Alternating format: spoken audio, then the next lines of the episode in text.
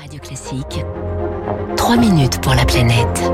Avec Crédit Mutuel Asset Management, acteur majeur de la finance responsable. À 7h moins 5. Bonjour Baptiste Gabory. Bonjour Dimitri, bonjour à tous. Les lacs d'Europe et d'Amérique du Nord sont en train de perdre leur oxygène. C'est la conclusion d'une étude internationale publiée en fin de semaine dernière.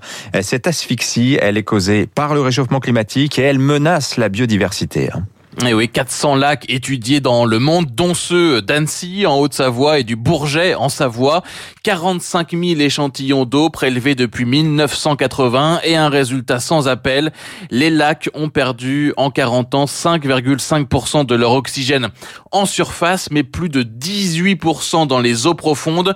Cette perte d'oxygène est aussi observée dans les océans, mais elle est beaucoup plus rapide dans les lacs. Jean-Philippe Génie est le seul scientifique français à avoir participé à cette étude. Il est chercheur à l'INRAE, l'Institut national de recherche pour l'agriculture, l'alimentation et l'environnement. On s'attendait à une diminution, mais pas autant euh, marquée. Il faut savoir qu'il y a à peu près une vitesse de diminution euh, qui est de l'ordre de 4 à 9 fois supérieure à la vitesse de diminution qui se produit euh, dans les milieux océaniques. Donc là, c'est vraiment tout à fait considérable. Et ceci est dû à la plus grande réactivité des lacs parce qu'ils sont plus petits et ont tendance à se réchauffer plus rapidement.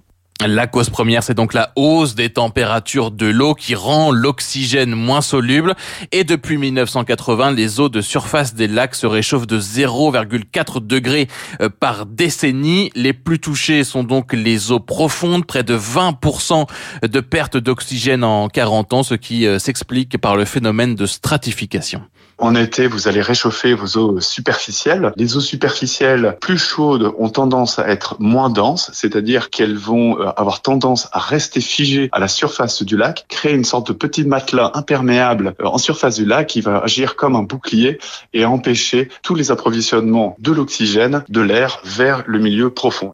Ainsi, dans certains lacs comme à Annecy ou dans le lac Léman, la concentration en oxygène à la fin de l'été est proche de zéro. Autre exemple, dans le lac du Bourget, les scientifiques estiment que la vie des poissons n'est plus possible dès 20 mètres de profondeur entre septembre et novembre. Plus d'oxygène, c'est là une des conséquences majeures, un impact sur la biodiversité, notamment sur les poissons. Jean-Philippe Génie un poisson dans l'eau, la, condition vitale pour sa survie, c'est la disponibilité en oxygène. On note avec les diminutions actuelles potentiellement des effets euh, à la fois sur la reproduction, l'alvinage, mais également une réduction de l'habitat euh, du poisson. Euh, les réductions d'habitat sont jamais un bon signe de santé dans un écosystème.